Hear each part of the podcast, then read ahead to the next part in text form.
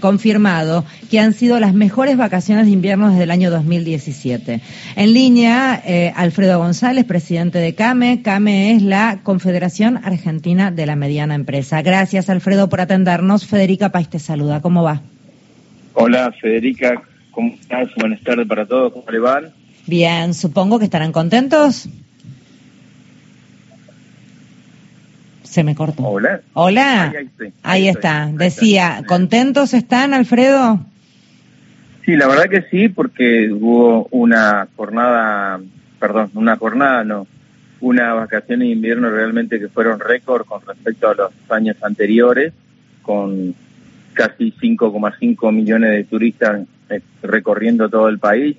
De esos 5 millones, casi 600 mil turistas son extranjeros, principalmente de países vecinos, que bueno, que han dejado un número interesante también en, millones de dólares, casi 430 millones de dólares han dejado en, las arcas eh, dentro de nuestro país y eso es muy importante para nosotros porque bueno, por supuesto que eso inyecta muchísimo, principalmente en todo lo que es el arco productivo del interior de nuestro país, ¿no? La CAME, ¿qué sector de turismo recepciona, recibe, para entender un poco desde dónde hablan ustedes? Bueno, nosotros, eh, la Confederación Argentina de la Mediana Empresa, uno de sus, sectores importantes dentro del comercio y servicios es el sector de turismo, justamente, que bueno, ahí aglutina todos los servicios y demás, y bueno, desde ese lugar está distribuido en todo el país con más de 1.400 entidades, se hace este, este relevamiento conjuntamente también con gobiernos provinciales y municipales para verificar esto, estos datos y bueno, de esos datos es que sale no solamente este registro, sino también aquello de los fines de semana largos que bueno, que siempre son también pasados a la prensa, ¿no? ¿Tienen números más o menos estimativamente de la cantidad de dinero que se ha estado moviendo en estos 15 días?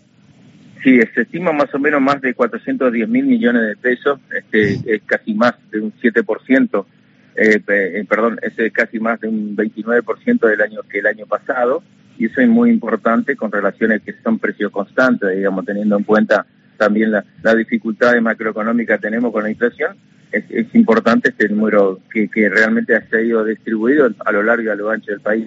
¿Y a qué se ha dedicado esa enorme cantidad de dinero? Digo, mayoritariamente o es muy rápido para pedirte algo, algo tan detallado?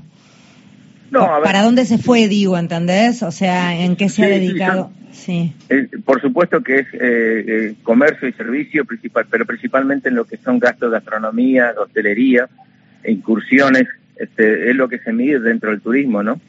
por eso es que se puede llegar a separar por ahí la cantidad de, de, visitantes extranjeros y, y, locales que se tiene en cada localidad y eso es los datos que se va relevando a nivel país. Eh, nacional entiendo que ha sido récord, pero extranjero también ha pasado esto. Sí, sí, sí, tal cual. Sí, sí, es un número muy interesante, más de 600 mil turistas, como te decía, con una con distintas nacionalidades, pero principalmente de nuestra región, ¿no? Hablamos de, Paraguay, Uruguay, Brasil y Chile. De Brasil acá está, en el centro está minado, parece, parece que estuviéramos en Río. Escuchás a todos hablando en brasileño, en portugués, es impresionante. Alfredo Mario, ¿cómo va? El, el fenómeno de crecimiento este, tiene que ver también con fórmulas como el previaje, pospandemia, digamos, el, en la recuperación de este rubro. Sí, indudablemente la resiliencia del sector de turismo, entendamos que luego de pandemia fue el, último rubro que se activó el de turismo. Creo que la herramienta de previaje es fundamental, no solamente para activar el turismo en las zonas o, lugares estratégicos de la Argentina, como puede ser Bariloche, la Patagonia en general, Mar del Plata, Córdoba, sino también esto hizo a que se generaran o se redescubrieran lugares en nuestro país que no eran tan visitados no solamente por los turistas argentinos, sino también por los turistas extranjeros. Por eso la importancia del previaje y de muchísimas herramientas también este, provinciales que fueron dándose para que la gente pudiera viajar, ¿no? Y eso indudablemente también va cambiando. Vuelvo a repetir, más allá de los vaivenes macroeconómicos que tenemos, indudablemente también luego de pandemia este, el, el y los viajes han sido algo fundamental y creo que la gente ha cambiado un poco también el, el, sentido en, ese, en, en, este, perdón, en, el gasto.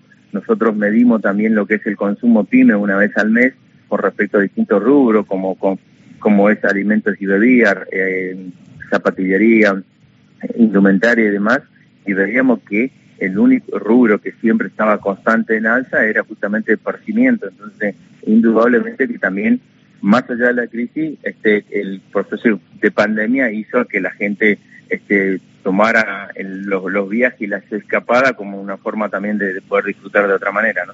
Y cuando se lo compara con el año 17, eh, como mejor desde esa época para acá, eh, hay que tomar en cuenta también que muchas empresas PYME que, que están involucradas en CAME habían desaparecido o, se fueron, digamos, por la situación económica. Sí, es así. Nosotros, este, eh, es, hay muchas empresas que no han pasado no solamente el proceso de la pandemia, sino anterior también. Y bueno, desde hay una medición exacta que es de 2011 al 2021, casi 46 mil empresas menos, y eso es un número muy importante que bueno, que también se nota en la gran desocupación o subocupación que hay en, en nuestro país, algo que es indudable que se debe trabajar fuertemente para poder generar nuevamente un proceso de generación de emprendimientos y de empresas justamente para tener mucha más mano de obra, ¿no?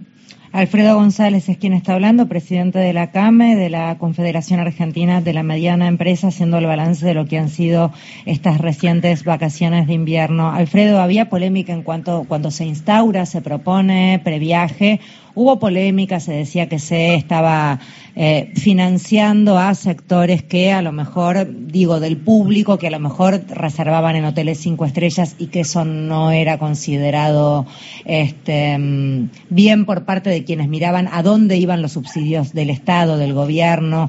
Eh, y hubo otra línea que también pedía, por favor, a los gritos que se instale como ley, que fuera ya una política más dentro de las políticas que pudieran tener nuestro país. ¿Cuál es tu mirada?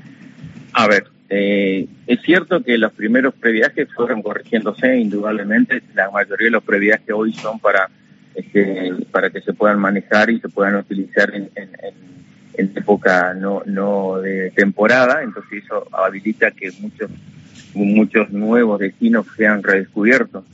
Eh, es fundamental, en ese primer previaje fue fundamental motorizar nuevamente a todo el arco productivo del de turismo no es que es solamente lo de las cinco estrellas, de tres, de dos y de uno, todos estaban cerrados. Entonces había que motorizar y creo que fue una herramienta fundamental.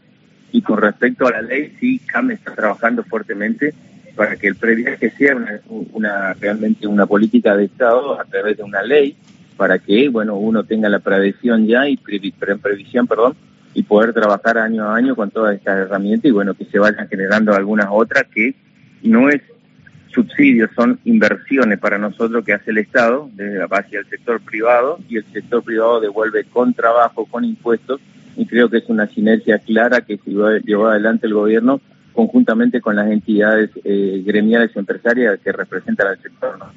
Gracias por hablar con nosotros, Alfredo. Que tengan buenas tardes. Un abrazo a todos. Alfredo González es quien hablaba, presidente de la Confederación Argentina de la Mediana Empresa.